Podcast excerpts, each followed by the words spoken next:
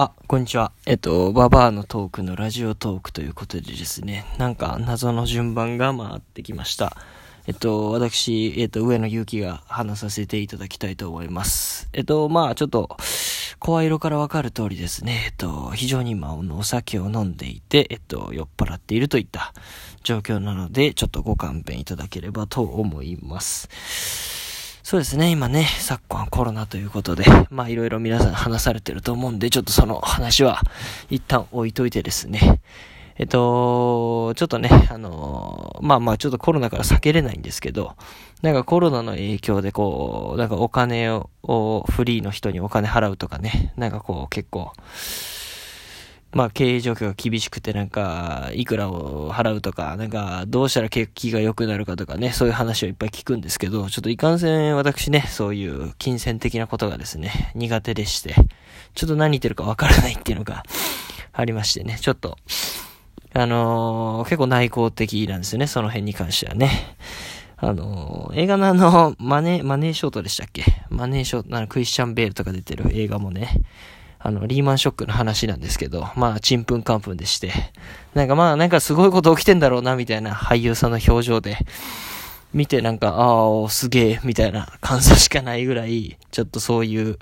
あのー、お金の動きとか、どうしたらいいとか、そういうとこちょっとついていけないんですけど、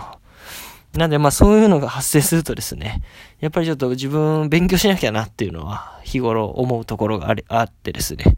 まあそのためにちょっとまあ直接関係ないんですけど、やっぱちょっと最近本を読もうという意識がですね、やっぱその、こういう時代になりますとですね、やっぱ知識がある人の方がですね、何かと優遇されたり得をするということでですね、ちょっとバカのままじゃいけないなということで、まあちょっとリハビリ的にですね、ちょっとなんかまあ関係ない本とかを読んでいこうと思っております。その中でちょっと薄かったのと、ちょっと本はですね、やっぱり失敗したくないんですよね。あの、読むの別にそんな早くないんで、なんかまあ、時間もかかるものなんで、もう確定的に面白いとされてるもの、いわゆる何々賞取ったとか、何万部、なんか100万部売れたとか、そういうのに乗っかって買うことが多いんですけど、で、今回なんかコンビニ人間っていうですね、あの、薄めの本があったので、ちょっと買って読んでみました。どうですかね？皆さん読んだことありますでしょうか？もうもう、その名の通りコンビニの話なんですけど、その主人公が結構こう、変わっていてですね、そのまずなんか主人公の幼少時代から始まるんですけど、まあなんか、ちょっと酔っ払ってるんで、あの、あらすじ合ってなかったらあれなんですが、まあなんかざっくりすると、まあこう、子供の時、その、なんか鳥が死んでて、で、周りの子供たちはこう悲しんでるんですけど、主人公だけはですね、えっ、ー、と、これ、持って帰って食べようよと、お母さんに言ったりとかですね。で、周りの子はもうちょっと引いちゃったりとか、周りのお母さんとかももうちょっと驚愕してですね。でね、その驚愕している表情も理解できなくてですね、あ、一匹じゃ少ないんだ。じゃあ二匹、もう一匹とかどっかいないか探してくるねとか言って死ぬほど怒られたりとかですね。ちょっとなんかその、みんなが思ってる普通ってのを理解できないっていうのが主人公の、あの、アイデンティティなんですけど、そんな主人公がですね、ちょっとや、でもまあ、周りからちょっと疎まれてるって、疎まれてるというか、気味悪がられてるっていうのはちょっと感覚的に理解できるんですが、どうして気味がられてるかっていうところまでは理解できないのが主人公でして、そんな主人公がですね、なんかそのコンビニ店員っていうのを通して、そのコンビニっていうシステムの一部になることでやっと自分が社会の一人になれたっていうような話なんですけれども、まあちょっとその先はですね、そのまた普通と、いわゆる一般の人が言う普通と自分の思うところ、の乖離とか、そういったところに踏み込んでいく、あの、小説なんですけど、まあ非常に面白かったですね。なんかまあ、今の、あの、まあ、発行されたのはだいぶ前なんですけど、なんか非常に今の、なんか日本とも、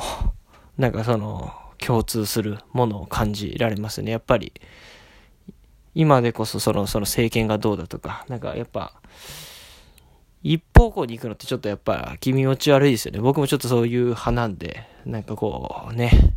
何が悪い、とかっていうところじゃ測れないところが、あの、あると思うんで、なんか酔っ払ってるとね、こういうわけのわからない話大好きなんで、ぜひね、あの、会った時は皆さん話してください。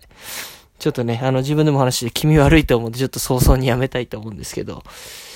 あと、まあ、話すことって言ったら何すかね、えっ、ー、と、なんかまあ、今ね、ホットで言うと、駆動感がコロナになってましたね。やっぱみんななるっていうことでね、気をつけてもらいたいんですけど、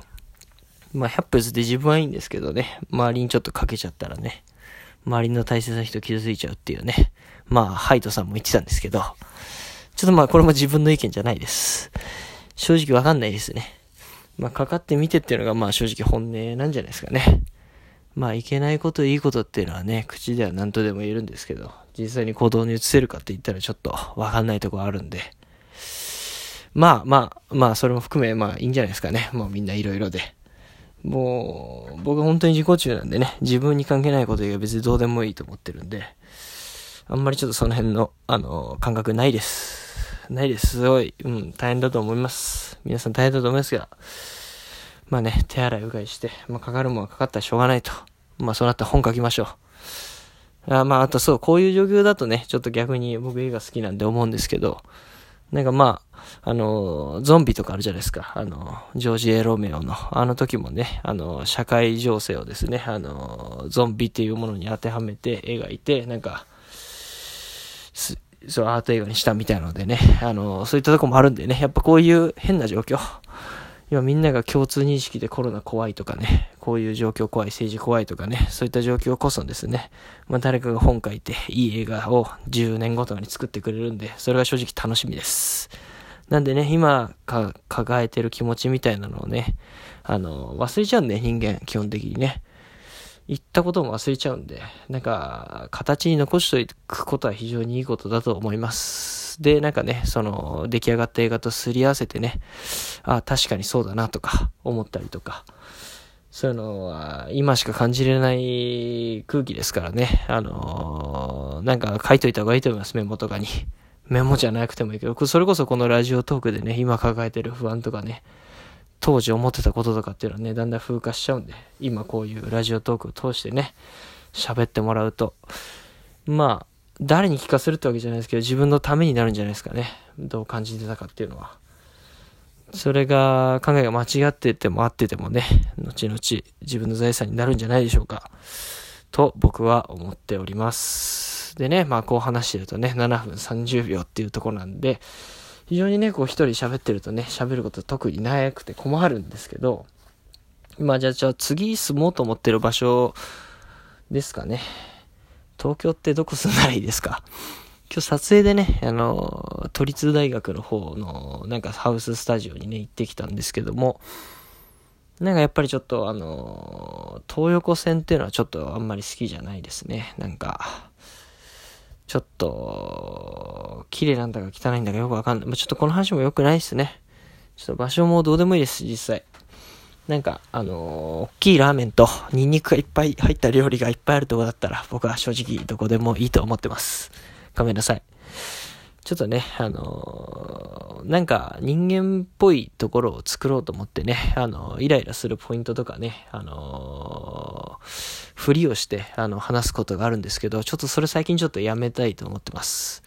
あの、やっぱり僕のコンプレックスとしてはですね、あんまりちょっと物事に対して熱くなるところが、あんま本気の意味でないっていうところがちょっとコンプレックスでして、えっと、まあ、例えば本当またこ戻るとコロナとかね、あのー、本気で政治家に切れたりとかね、そういうのとか本当はしたいんですけど、やっぱ僕はポーズになっちゃいますね。その、わかります？怒ってることとかは。で、やっぱ本当の意味で怒れるっていうのはやっぱ当事者になると怒れないなっていうのがちょっと甘えてる部分でして、そういうところですね。今年30なんで直していけたらと思っております。なので本当にね、本気で怒れる人とか、僕は尊敬できますね。はい。まあ、引いちゃうんですけどね。ちょっと、はい。今年はですね、何か本気でですね、怒れるものを探していければと思っております。なんか今年の始まりの話みたいになって恐縮なんですけども、なんかまあ、いろいろみんなでね、今年は映像を撮ってね、編集してね、やっていきたいと思います。なんでね、お力いただければ幸いでございます。まあ、これでね、10分ぐらいになったということで、まあ、許してもらえないでしょうか。あのー、あとみんなね、あの、神田松之丞じゃなくて神田伯山のね、あの、YouTube のなんか今、19席ぐらいなんか話してる講談。あれが面白いっていうんで、ちょっと聞いてみようとは思ってるんですけども、やっぱりちょっとね、面白いって言われすぎると、あんま見る気起きないっていう、ちょっとそういう子供みたいなところもあるんで、あの、僕に勧めるとしたら、なんかいいらしいよぐらいの感じで進めてもらえると、ちょっとあの、見やすいかなと思います。あのー、明らかな熱量でちょっと来られるとね、ちょっと引いちゃうっていうのがあるんで、どうでしょうかね、皆さん。そういうのないですか？そういう経験。この映画本気で面白いよとか。まあ僕もそういう進め方しがちなんであれなんですけど、やっぱこの曲いいよとか、すっごい熱持って言われると、どうだったって聞かれたらいいって言うしかないですよね。そこで良くなかったって言えるの結構ガッツあるなって思います。だから結構そういうとこも含めて、あの、ふりをしてしまいます。あの、ふりをしてしまうということで、皆さんよかったら、あの、聞いてください。あの、オフィシャルヒゲダンディズムのプリテンダー。さようなら。